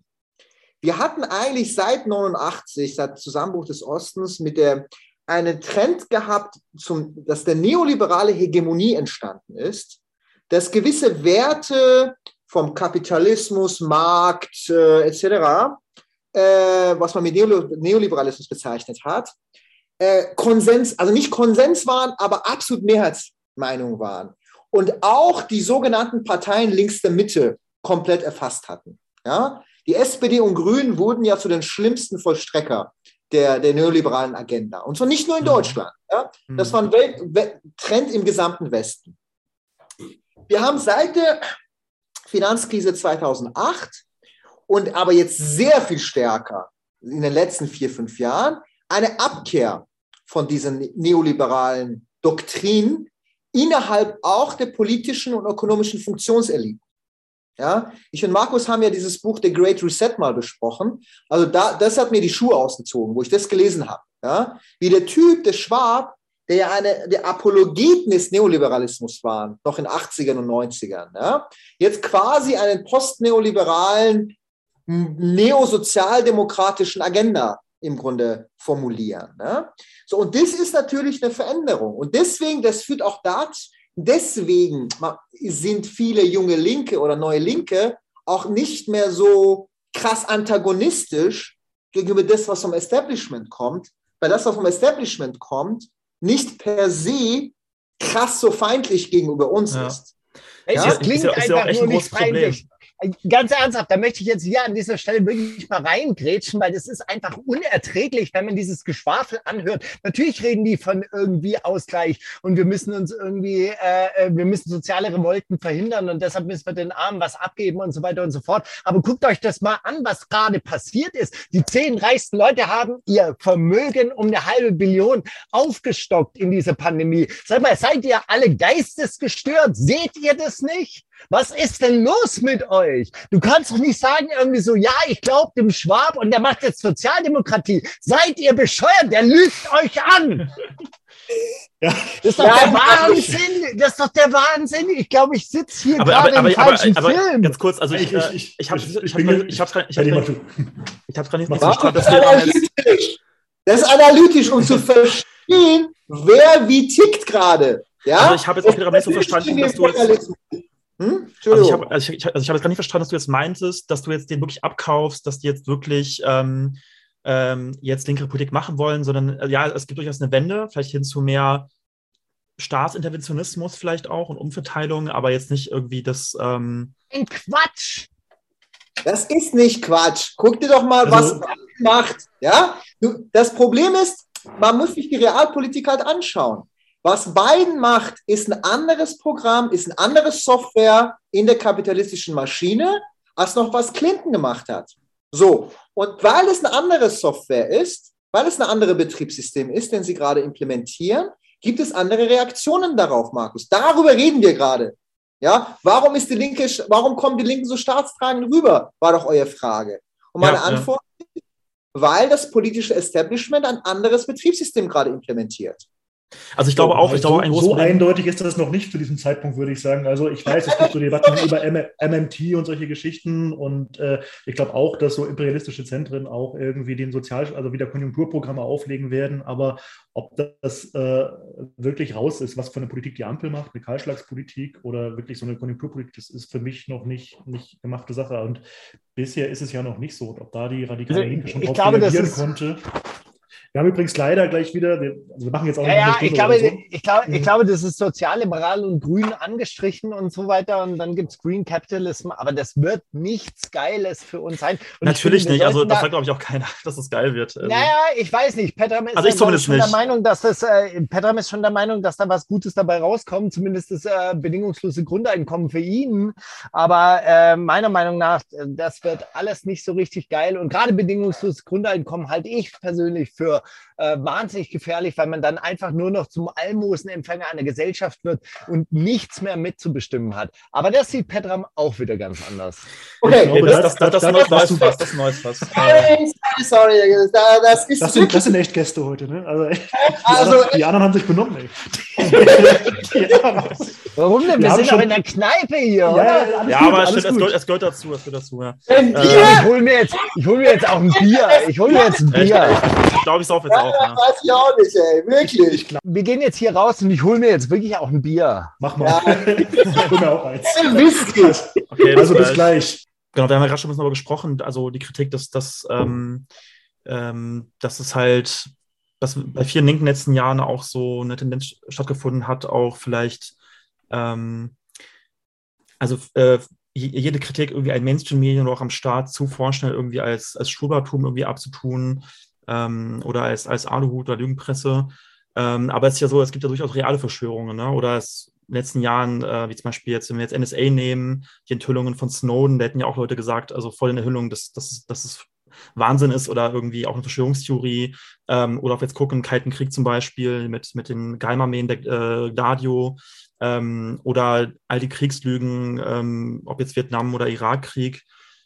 Genau, also meine Frage ist eigentlich, was ich mich frage, ist halt, also es gibt halt zum einen halt, finde ich, so eine, auch, auch bei vielen Linken so eine extreme ähm, Gegenreaktion darauf, also zu forschen, alles immer so zu diskreditieren, in die rechte Ecke zu stellen. Aber es gibt, es gibt, es gibt ja schon durchaus auch eine Tendenz, ähm, dass auch wirkliche Verschwörungstheorien irgendwie zunehmen. So.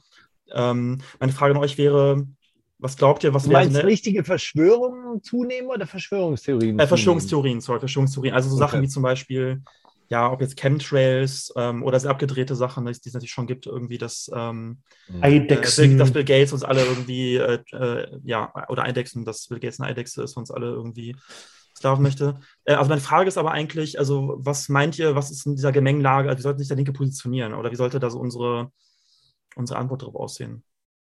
Also die Frage war verständlich, war ein bisschen zu lang.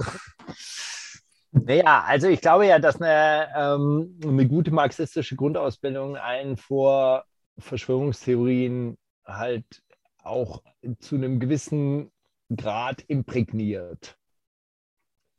Ja, dass wir verstehen, dass der Kapitalismus ein soziales Gebilde ist äh, oder ein soziales System ist und, und ähm, auch, auch hinter unserem Rücken ab, abläuft und die einzelnen Personen eben auch Charaktermasken ihrer Funktionen sind. Mhm. Auf der anderen Seite, und ich glaube, das ist in den letzten Jahren äh, in der vor allem auch deutschen Linken ein bisschen aus der Mode gekommen, der Kapitalismus hat halt eben auch Akteure.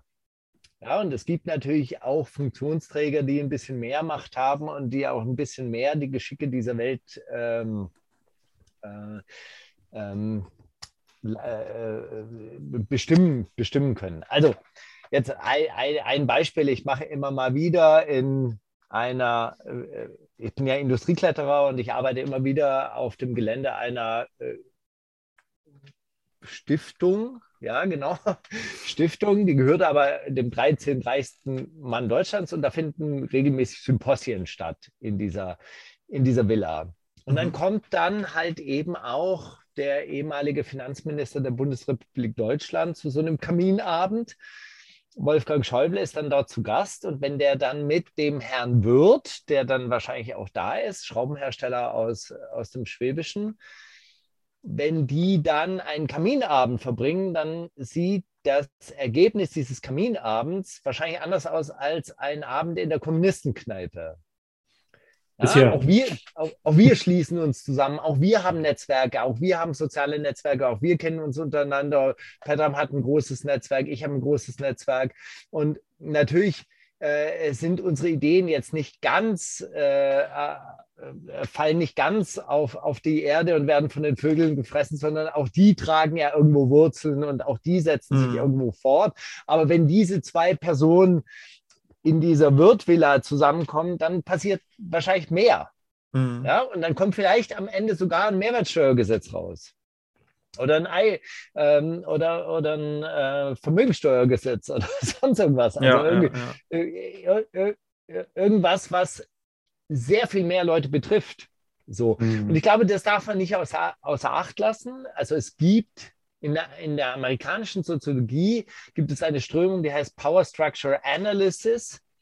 Ja, also die, die Machtstrukturanalyse. Und die ist wirklich sehr, sehr interessant. Ja. Die ähm, untersucht halt eben auch personelle Verbindungen mit ihren dahinterstehenden Organisationen. Und äh, sowas kann man sich, glaube ich, schon mal antun. Und sowas ist, ist, glaube ich, auch sehr, sehr produktiv für die politische Arbeit. Also was ich festgestellt habe an Verschwörungsideologen oder an Verschwörungstheoretikern ist, die hangeln sich von Skandal zu Skandal. Ja, für die ist die Welt so quasi eine Aufeinanderfolge von irgendwelchen ähm, Sachen, über die man sich empören kann. Und dann mhm. versuchen die im Nachhinein so eine Art Struktur reinzubringen und sagen, ah, das war alles geplant, das war alles Absicht, das war alles Absicht. Und da sieht man das und da sieht man das. Und dann suchen die sich punktuell halt irgendwelche, äh, irgendwelche Ereignisse aus.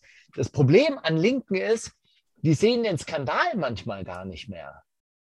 Ja? Mhm. Die sehen dieses Ereignis und denken sich, naja, so ist der Kapitalismus halt. Mhm. Es ist so ein fatalistisches Schulterzucken. Und ich finde, hast, bei hast du ein Beispiel dafür vielleicht? Okay, sorry. Bei dieser Empörung, ähm, naja, also es fängt ja schon damit an, dass wir nicht wissen, wie die Vorstandschefs der großen, der großen Banken und Konzerne heißen. Ja? Mhm. Und wer alles bei Antonibrücke sitzt ja, wer alles in der Atlantikbrücke sitzt oder, oder wer am Cum-Ex-Skandal jetzt wirklich verdient mhm. hat. Ich meine, das ist ein echter Skandal. Darüber kann man sich empören. Und diese Empörung, die wird von diesen äh, Verschwörungstheoretikern ja immer befeuert. Ja? Mhm. Und das sind wirklich ganz normale Bürger, die sich wirklich empören, weil die zum ersten Mal davon hören und sagen, was, die machen das? Die mhm. machen das und die verarschen uns? Mhm. Und das sind dann wieder diejenigen, wo, wo, wo Petra meint, mit, mit Teilen von denen sollten wir gerade ins Gespräch kommen oder ja, sie mit von ey, vernünftigen also, Argumenten überzeugen. Ganz ja. ernsthaft, ich finde es einen Skandal, wie BioNTech, Pfizer BioNTech dieses Impf, äh, äh, Impfmaterial an die EU verkauft hat. Mhm. Ohne Gewährleistung, ohne Haftung, oh, mit einem Fantasiepreis. Das ist ein Skandal. Ja, oder auch krank, wie teilweise auch da Milliarden gemacht werden mit so richtig ähm, ähm, also mit so mit richtig, äh, mit, mit, ja, oder, oder mit überhöhten Deals äh, mit, mit ärmeren Ländern im, im globalen Süden auch, ne? Wie da auch so Macht ja. ausgenutzt wird vom, von Konzernen mhm. aus dem genau. Westen. Und ich finde, da, da, da, kann man auf jeden Fall auch mit dem Finger drauf zeigen und sagen, mhm. ey, die waren das. Das sind Schweine. Das sind Schweine, die verarschen uns, die beuten Leute aus, die töten Leute. Mhm. Das ist ein Skandal.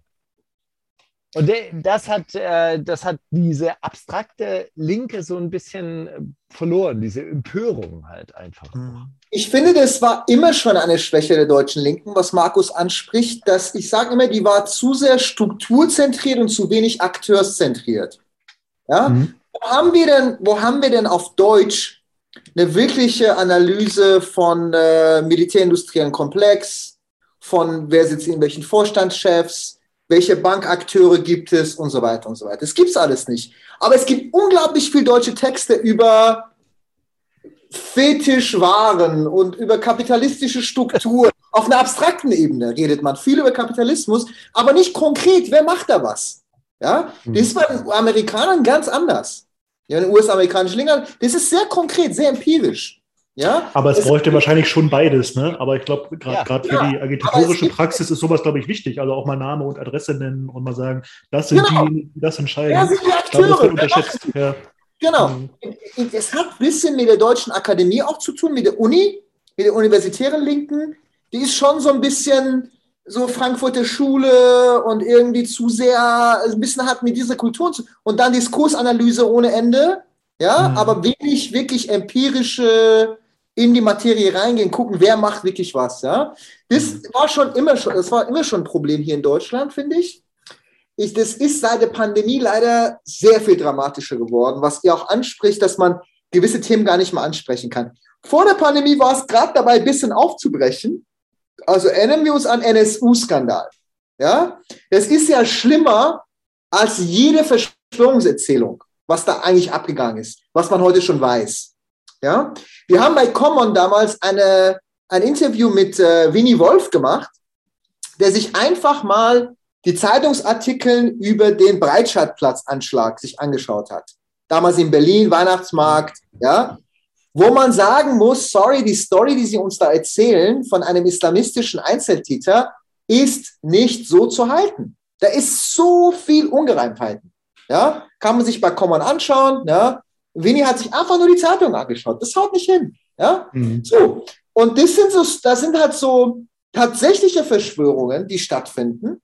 Ja, und wenn man sich die Geschichte anschaut, weiß man, das ist voll damit. Mhm. Ja, Aber macht, macht ihr da nicht die Erfahrung? Ja? Aber bei solchen, Beisp solchen Beispielen, die du nennst, Breitscheidplatz, äh, macht ihr da nicht die Erfahrung auch als Common vielleicht, dass es einen Teil der Linken gibt, die euch solche Formate dann auslegen, als gleichzusetzen mit irgendeinem Eidechsen-Video oder so? Also ich erlebe sowas in Diskussionen. Ja, Natürlich, das da, vom NSU oder so, ist doch irgendwie alles, ja. Und das kommt sofort. Es ist leider seit der Pandemie halt sehr viel schlimmer geworden, ja, weil natürlich die Pandemie das Eingangstor ist für Abs diese ganze Pandemie, das ist alles geplant, bla bla, diese ganze. Massenverschwörungserzählungen, wie Markus schon meinte, die eigentlich eine, ich sag mal, eine Kapitalismus- oder Systemkritik für die Dummen sind, weil da ist alles geplant und wir sind nur so Marionetten. Man muss sagen, das große Problem an diese, an diese Verschwörungserzählungen ist ja, dass sie von, davon ausgehen, dass alles geplant ist, was stattfindet. Aber eigentlich ist unser System, in dem wir leben, voller Chaos. Mhm. Also eine komplette Verdummung darin, wie Gesellschaft und System wirklich abläuft. Weil die, die Strukturen der Eliten, die Funktionseliten, seien es wirtschaftliche, politische etc., die haben auch riesige Steuerungsprobleme. Es ist überhaupt nicht so, dass sie alles planen. Wenn man sich das genau anschaut, sind sie nur am Chaos, Chaos steuern. Mhm. so. Und das ist das große Problem, warum diese ganze Verschwörungserzählung anti-aufklärerisch sind, wenn Menschen eher verdummen, als dass sie sie wirklich äh, schärfer machen für so, wie die mächtigen Akteure des Systems wirklich agieren. Mhm. Also auf jeden Fall sehe ich das auch so, wie ihr das, ähm, ich glaube übrigens auch, dass da Rechte uns ein bisschen voraus sind oder zumindest, ich, ich glaube, es auch deswegen so, vielleicht auch einfacher haben in der Agitation, weil sie vielleicht konkreter Feindbilder generieren können. Ne?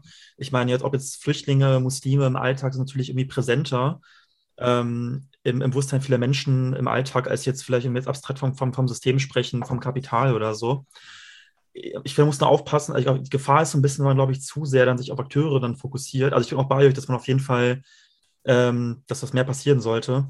Ähm, die Gefahr ist, glaube ich, nur, dass man da, glaube ich, nicht diese Illusion schürt, dass wenn man da jetzt irgendwie ein paar Akteure austauschen würde, die besonders irgendwie gierig sind oder korrupt oder sonst was, dass dann das irgendwie dann alles gut wird. Ne? Also, muss, also natürlich muss, muss verbunden werden mit einer grundlegenden Systemkritik. Ähm, und ähm, genau. Ja, wir sollten uns, wir sollten, wir sollten uns definitiv fernhalten von einer moralischen Kritik. Ja? Also mhm. es geht ja nie darum, dass jetzt jemand böse ist oder jemand besonders gierig ist. So, da, ja, ja, das, äh, sehe ich anders. das sehe ich anders, wirklich. Da sind wir wieder bei dieser Unterscheidung zwischen konkrete Veränderung und irgendwie allgemeine. da macht ihr wirklich was falsch, Leute. Linke revolutionäre Politik muss das Konkrete mit dem Allgemeinen verbinden. Wenn du das eine nicht machst und das andere nur, dann, dann hinkst du. Ja? Wenn, im, wenn im Geheimdiensten Verbrecher sitzen, die False Flag Aktion organisieren, ja, schlimme Nazis, gedeckt von einem Maßen, ja, die irgendwelche Nazis durchfüttern, bei NSU-Geschichten organisieren, die Zeugen im Auto verbrennen, die auf dem Weg zum Gericht sind, ja, dann ist es keine einfach so, ja, ein paar Leute austauschen, ist egal. Nein! Genau die Leute müssen vor Gericht gestellt werden. Das ist nicht egal. Ob ja, na, na, klar, wenn, wenn ich wenn jemand will, aber du kannst mir doch nicht erzählen, dass du, dass du, ein, dass du den neuen Verfassungsschutzpräsidenten jetzt vorschlagen möchtest als, als Aktivist und sagst, also wie soll denn, könnte, könnte ich fragen. Der Verfassungsschutz muss man sagen, es muss aufgelöst werden, ja, diese Organ. Aber es, ich, es ist nicht egal, wer wo sitzt. Und diejenigen, die in diesen Strukturen kriminelle Handlungen ausüben, die müssen vor Gericht gestellt werden. Ja? ja. Und ich finde, das, darum geht es, das Konkrete mit dem Allgemeinen zu verbinden. So, das ist eigentlich die das, das, mich, das, das, das, meinte ich ja auch. Also, Politik. Ja? Mhm. Und das passiert, wenn dein, pass auf, aber wenn deine Analyse ist, hey, diese Leute sind einfach böse und deshalb müssen sie ausge, äh, ausgerottet werden, dann bist du auf dem Holzweg. Das haben wir ja auch schon mal festgestellt. Das ist ja diese Kritik von diesen Weltverschwörern. Die denken ja alle, das sind irgendwie Reptiloiden und Kinderschänder und die machen das einfach nur, weil sie es geil finden, böse zu sein. Und das war ja, also da sind wir uns ja einig, das ist, kann nicht unsere Analyse sein. Das sind keine Moralisten, sondern ich meine, die, diese Leute machen, die Leute bauen Scheiße, weil sie in diesen Funktionen sitzen und natürlich haben sie dann äh, vielleicht auch noch einen persönlichen An Antrieb, aber die Leute gehen ja nicht los und sagen so, ich bin halt einfach nur ähm, moralisch degeneriert. Mhm.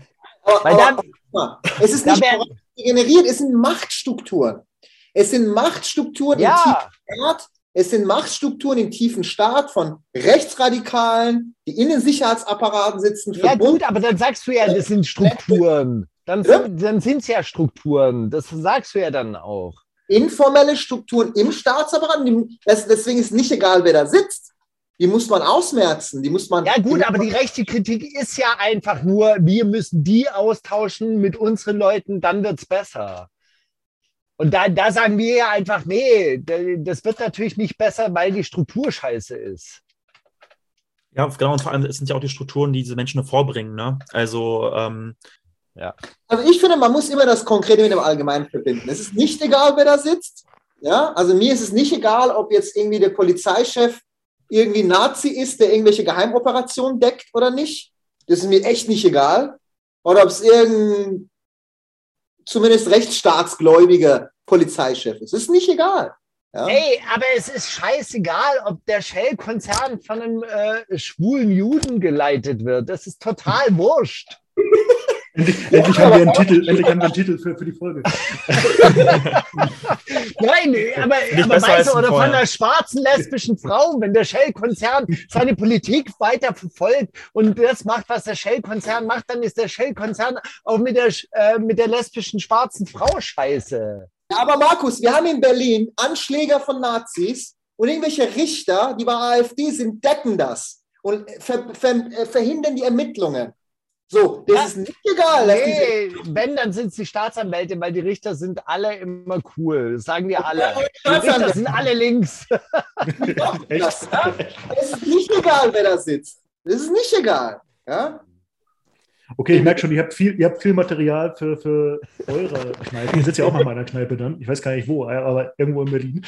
Ähm, na, ich wäre so ein bisschen anknüpfend an, äh, also eigentlich nur, dass du ähm, würde uns interessieren, wie du die Reaktion der Linken auf, auf, auf, deine Entscheidung, dich nicht impfen zu lassen, irgendwie wahrgenommen hast. So, also einmal das nochmal darzustellen, was deine Position ist, muss ja auch, kann ja auch ganz schnell gehen. Guck mal, so, Flo, das ja. Ding ist halt einfach so, ich hab's, ähm, ähm, man muss zwei Sachen dazu sagen. Also, die Diskussion im Mainstream, sage ich jetzt mal, oder in anderen Publikationen wie dem Freitag, oder auch bei Telepolis oder so, die ist ja schon weiter fortgeschritten und die ist ja auch schon sehr, sehr viel differenzierter gewesen. als die Diskussion dann auf Twitter. Und ich habe Twitter einfach ausgemacht für ein paar Tage. Ich habe es mir einfach nicht angeguckt. Und dann geht so ein, dann, dann merkt man, okay, da draußen ist sehr, sehr viel Energie unterwegs und es kommt sehr viel Hass. Und äh, dann steckt man das aber weg und dann ist es auch nach zwei oder drei Tagen auch auch wieder gut. Und dann habe ich auch einen längeren Text dahinterher geschrieben und ich glaube, der hat sehr viel zur Versachlichung der Diskussion auch beigetragen. Also ich habe ja da meine Argumente auch versucht zu erklären. Meinst du den, so, äh, ich glaube, ich glaub, unsolidarischen Pseudolinks war das, glaube ich, heißt er, ne? Genau, ja. unsolidarischen Pseudolinks. Mhm. Ja, mhm. Äh, wurde, ich wurde ja, ich wurde ja, ich wurde ja als Pseudolinks äh, auch, auch bezeichnet von, unter anderem von der Frau von Sascha Lobo, und äh, das, war, das war ja dann doch sehr witzig. Mhm. Aber ist egal. Also es gibt, es gibt natürlich Leute, die, die triggert das und die, äh, auch, auch Petram ist da absolut nicht, nicht meine Meinung äh, in der Einschätzung des, des Zahlenmaterials und da sind wir auch irgendwie so sehr, sehr unterschiedliche Meinungen. Aber meine, meine Argumentation ist ja eigentlich, okay, es gibt ein äh, Impf- Unternehmen oder es gibt, äh, äh, es gibt Pharmahersteller, die versprechen sich etwas von ihrem Impfstoff und, und der ist ja auch mit sehr, sehr viel ähm, Hoffnung verknüpft auf den Markt äh, geschickt worden. Irgendwie so, hey, wir brauchen uns in zehn Jahren nicht mehr impfen, das, äh, das ist neue Technologie und das wird richtig geil. So, und dann erfüllt er halt einfach nicht so richtig die Hoffnung. Und äh, dann sage ich halt einfach, okay, also offensichtlich wirkt er nicht so. Die verdienen ein Schweinegeld, mache ich mhm. nicht mit. Ja, mhm. das ist jetzt sehr kurz und sehr verkürzt dargestellt. Aber ich finde, es ist eine einigermaßen legitime Position und da kann man sich ja einfach auch drüber streiten. Und äh, ich sehe tatsächlich eine, eine Verpflichtung zum Impfen kritisch und ich glaube, die kommt auch gar nicht. Die kommt, mhm. ja, also die, die kommt jetzt einfach auch nicht mehr. Hm. hm. Also ich muss sagen, ich habe da bei dem Thema andere Meinungen als du, aber ähm, ich finde, aber, aber ich finde ja, auch, aber, ja, aber, aber, aber, aber ja. habt ihr auch, ähm, aber ich finde auch, also ich habe auch so ein bisschen mitbekommen in dieser linken Bubble auf Twitter, so was da so abging teilweise und ähm, Rudolf Steiger habe ich ein Meme gesehen. Also so ja, und, und genau, und, und, ich habe hab viele Memes von ihr gesehen. Es gab viele Memes zu ihr. Das war zumindest eine große Inspirationsquelle für viele, für viele linke Meme-Seiten. Ja, ja. Ähm, mhm. Aber ich finde, also, dass es auch ein Anzeichen ist für die Diskussionskultur unter Linken, dass da ähm, ja, dass man sehr schnell dann irgendwie so ins Abseits gerät ne, und äh, schnell gecancelt werden kann, sage ich mal. Ich, wenn man dann irgendwie ich, bei solchen ich, Themen. Ich finde, es ist alles gar nicht so, so schlimm, weil ich habe natürlich auch eine andere Reaktion, dass so Leute, die sich unsicher sind oder die einfach auch im linken Lager keine Stimme mehr gefunden haben, die sich eigentlich selber von ihrem Selbstverständnis her als links begreifen, halt sagen, ey, äh, das ist gut, dass es da mal eine, ich sage jetzt mal in Anführungszeichen, prominentere Stimme gibt, die sich auch für, für unsere Sichtweise stark macht und äh, die dadurch wiederum eine, eine Heimat finden können. Und ich glaube, das ist, äh, das wäre halt wichtig, weil ganz viele Leute haben sich einfach von der Linken auch verraten gefühlt die einfach gesagt haben, das kann doch nicht sein. Also wir haben dann eine andere Meinung und äh, werden dann von denen ausgebuht. Ja? Mhm. Oder gehen dann halt auf irgendeine Demo, die sie dann persönlich auch als, als bürgerlich wahrnehmen und einfach also quasi als ihr, Recht, hey, ich mach doch das. Und dann stehen irgendwie 16-jährige Antifas vor denen, die irgendwie grölen, wir impfen euch alle. Mhm. Ja, also diese Tendenz fand ich auch äh, äh, sinnlos. Ich glaube auch nicht, dass man mit, mit dieser Art von, von Impfkampagne, wir impfen euch alle oder voll durchgedimmter Antifa irgendjemand überzeugt. Ändert nichts daran, dass das ich tatsächlich äh, auch dafür plädiere, das zu machen, aber ich finde, ähm, es, es müsste durchaus Räume geben, das diskutieren zu können, also ohne, ohne jetzt jemanden zu kennzeichnen. Ich frage mich, äh, ob ihr darüber nochmal was macht oder ob du sagst, nee, ich habe das eine private Entscheidung und ich habe mich jetzt zwei, dreimal dazu geäußert, äh, also mit Lower Class Jane, glaube ich, und, und äh, ja. mit diesem Beitrag. Und dann, und dann ist auch Blog, gut. Ja. Und dann ist auch gut. Wir wollten eigentlich eine, wir wollten eine Kontroverse dazu organisieren. Wir hatten auch schon äh, Katrin Vogler von der Linksfraktion, die ja für Impfpflicht ist. Wir hatten einen Harald Neuber von Telepolis, der sehr mhm. kritisch ist gegen Impfpflicht. Und Markus und ich, wir wollten, hat das schon vorbereitet. Studio stand auch schon. Nur ich bin ja bekanntlich ein Tango-Tänzer und ich hatte meine Infektion schon im Spätsommer. Das heißt, für mich war Partyherbst. Ich bin ständig ausgegangen und mein Corona One App war natürlich entsprechend total auf Rot. Und mhm. Katrin ist Risikogruppe, deswegen habe ich dir das erzählt und dann haben wir es im letzten Moment leider absagen müssen, ja, bei Common das die Diskussion zu führen. Ähm, aber nochmal vielleicht grundsätzlich, also wie ihr euch vorstellen könnt, ich halte Markus äh, Position für irre, Markus hält meine Position für irre in diesem, in diesem, in diesem Punkt.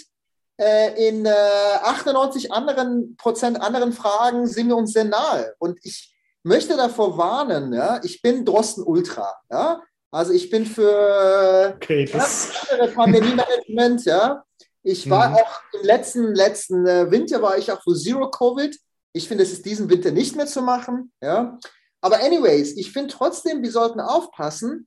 Diese Pandemie ist so eine Erschütterung für alle, für auch mentale Strukturen der Gesellschaft. Für, das führt so zu einer Atomisierung, zu einer Fragmentierung, wie wir die, die Welt wahrnehmen und so weiter. Und wir sollten aufpassen, einfach nicht unnötig überall Brücken abzubrechen. Das wäre nicht klug. Das wäre für die politische Linke auch nicht klug, weil wir müssen mit Menschen, die da andere Meinung haben, trotzdem nach der Pandemie gemeinsam streiten für eine bessere Gesellschaft, für eine bessere Gesundheitssystem, für alles Mögliche. Und für viele Leute, die am Impfen eine andere Position haben, ja, die bei Lockdown eine andere Position haben, die Maßnahmen andere, können wir bei solchen Fragen gemeinsame Meinung haben. Ja? Deswegen bin ich da der Meinung, äh, sehr, sehr großes Herz zu haben, auch wenn wir die Leute wie mein politischer Bruder Markus, wenn man ihn auch für irre hält für gewisse Positionen, und er mich für irre, baut keine Brücken ab, Leute. Das ist unklug. Das ist übrigens auch persönlich unklug, wenn man seine Freundschaften dadurch aufgibt. Ja? Und politisch wäre es extrem unklug für die Linke, wenn man alle Leute, die eine andere Meinung haben, komplett aus seinem eigenen äh, Horizont wegschießt. Ja? Ich bin immer noch sehr froh, dass auf meinem Facebook-Wall richtige Debatten stattfinden. Ja? Und ich versuche da jetzt nicht mehr so zu polarisieren. Wer sich jetzt immer noch nicht impft, der will sich nicht impfen. Den kann man auch nicht zwingen. Ne? Mhm. Äh, ich bin für eine Impfpflicht ab 60. Ja? Ich finde, unter 60 gibt es keine Grundlage dafür. Ab 60 schon. Äh, aber mein Gott, das ist am Sommer eh vorbei. Dann müssen wir um ganz andere Sachen streiten. Deswegen Dialog bewahren und Respekt bewahren. Das muss die Linke sehr viel mehr lernen, als es heute kann. Okay, und gleichzeitig natürlich Raum für Kontroverse. Und ich hoffe, wir haben heute so ein bisschen Raum dafür geboten. Äh, und ja, ich würde euch oder wir würden euch gerne nochmal einladen. Äh, äh, vielleicht gibt es noch ein paar andere Themen, die wir diskutieren können, aber für heute würde ich erstmal sagen, vielen Dank. Äh, die Kneipe macht zu, ist ja auch gleich schon drei Nee, was ist denn die letzte mir, Frage gewesen? Letzte äh, Frage hast du die, die war äh, so eine Ausblickfrage. Was plant ihr für Projekte? ich fand das jetzt runder. Also, ich glaube, die war so, wenn ihr eine Million hättet, was würdet ihr machen? ja, genau, das war die Frage. Genau, was, ja. so, passt jetzt nicht. Also das so, wenn wir eine Million hätten, dann würden wir uns ein Studio kaufen. Ein eigenes und dann, Studio. Und dann? Naja, und richtig geile Formate produzieren. Dann kann man ein bisschen Werbung machen dann, ne? Zwei, drei Kappe das wäre gut. Ja, weil, ey, ganz ernsthaft, also wirklich dieses zusammengestüppelte Material und dann in irgendeinem Keller von irgendeinem besetzten Haus, der nach Katzenpisse riecht und so weiter. Ach, so ist das, so schlimm ist das. Das sieht irgendwie ganz gemütlich aus eigentlich. Ja, also Aber ich fand auch, dass es eigentlich meistens relativ professionell aussah. Also. Ah, diese, Back diese Backstage-Atmosphäre, die ist richtig geil, aber alles andere ist Schrott. Das ist eine echte Kneipe, oder wie? Nee, ja, das ist ein Teil, ein Teil von diesem Keller halt, ja. Okay. Ähm. Gut, ich danke euch für den Besuch in der Kneipe. Und, hey, äh, mir auch danke, ja. Gern bis nächstes Mal. Dankeschön, dass wir hier sein durften. Es war auf jeden Fall sehr schön. Bis dahin. Haut rein. Haut rein. Ciao. Ciao.